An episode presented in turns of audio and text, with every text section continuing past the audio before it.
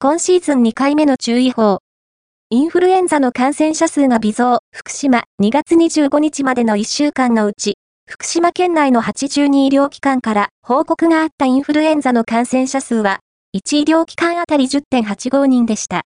前の週から0.96人増え、福島県は約1ヶ月ぶりに今シーズン2回目となる注意報を発令しました。主流となっているインフルエンザウイルスの種類が A 型から B 型に変わり、感染者の8割が B 型となっています。一方、新型コロナの感染者数は、1医療機関あたり10.29人と、前の週から3.26人減少しています。